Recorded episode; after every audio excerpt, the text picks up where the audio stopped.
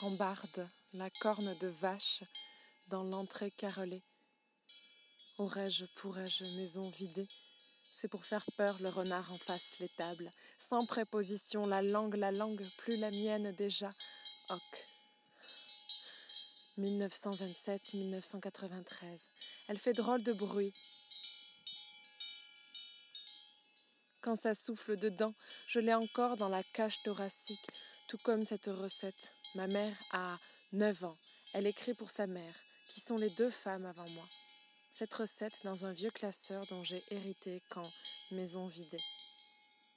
Cette liqueur s'obtient de très simple façon.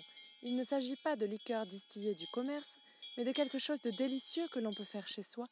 Peler les coins, bien essuyer, et mettre les pelures dans un bocal avec de la bonne eau de mort, à 60 degrés environ et laisser macérer 6 semaines, puis on fait cuire ensemble pour une bouteille 350 g de sucre avec un petit demi-litre d'eau.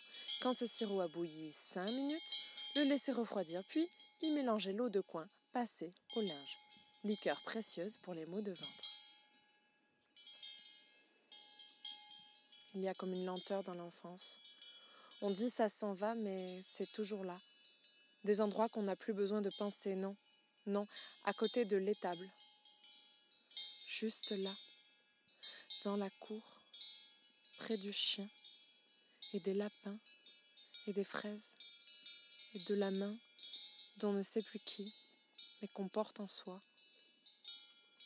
Ça fait mal aussi, oui, mais c'est comme un abandon à se défaire. Mauvaise préposition, la langue, la langue, plus la mienne déjà. Ok.